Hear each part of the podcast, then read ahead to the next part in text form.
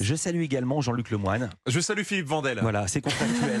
Jean-Luc, tous les jours, vous intéressez à un programme pour nous. C'est votre session de rattrapage. Et aujourd'hui, je vote contre vous, Jean-Luc, car vous êtes celui avec qui j'ai le moins d'affinité dans l'équipe. Et puis, j'ai fait un pacte avec les filles. Ah, ouais, enfin. Un peu de sincérité. Ouais. Qu'est-ce qu'on avait dit, Philippe Hein? Plus de Colanta en replay pour vous. Hein? Après, vous arrivez au bureau, vous êtes tout excité, vous faites n'importe quoi. Déjà la semaine dernière, vous nous avez obligés à rester debout sur nos poubelles de bureau pendant trois heures. Résultat, Anissa a été convoquée par la DRH. C'est vrai. Sachez en tout cas, Anissa, que c'était un plaisir de travailler avec vous.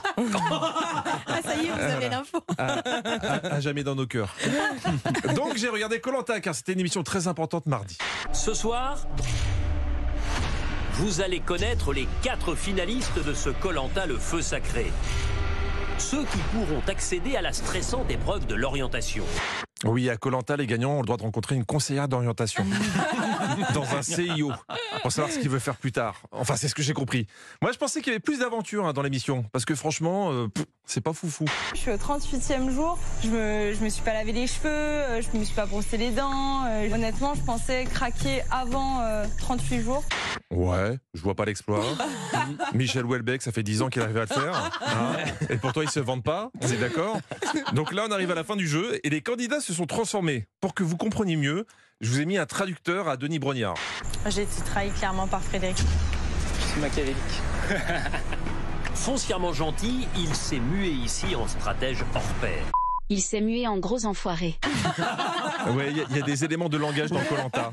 Bon, parfois, c'est un peu trop lyrique, donc on vous traduit. Une épreuve que tous les aventuriers de Colanta rêvent de disputer. L'épreuve de la boue. C'est sans réserve que tous s'enduisent. Telles des créatures d'argile. Des créatures d'argile, pour ne pas dire des petits cochons dégueulasses. Denis Bonnard qui était en très très grande forme, hein, franchement. Re- regardez comment il annonce la récompense que peuvent gagner les candidats à l'épreuve de confort. Et surtout, notez bien ce qui est le plus important pour lui à la fin. Une villa, les pieds dans l'eau, sur une petite plage déserte. En arrivant, un passage par le jacuzzi. Un repas gastronomique à base de langoustes. Et avec tout ça, écoutez-moi bien, des pommes de terre cuites au four avec dessus de la crème fraîche. Ouais, bah, pour Denis, quand il te vend un séjour avec menu dégustation dans un 5 étoiles, il mise tout sur les patates. C'est son truc. Je pense qu'une Saint-Valentin avec Denis, c'est. Gratin dauphinois, mmh, avec une petite persillade.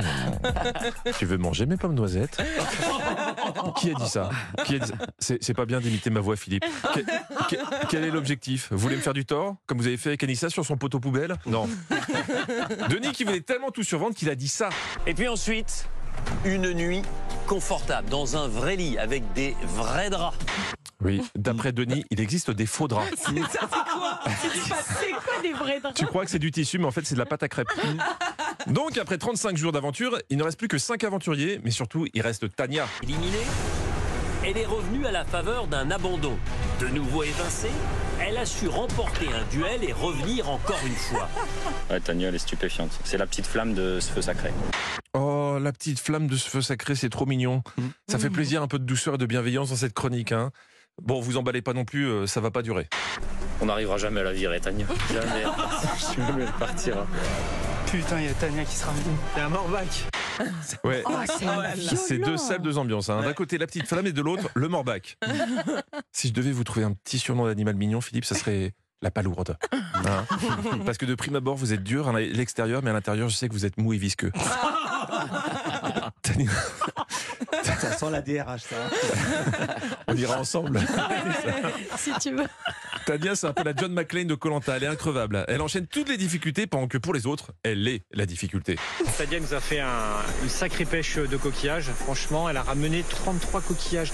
Indigestion ou coquillage mal cuit ingéré par ces trois-là, l'équipe médicale intervient au plus vite. Quand t'as manqué d'empoisonner toute ton équipe, faut pas se plaindre après que si on t'appelle le morbac.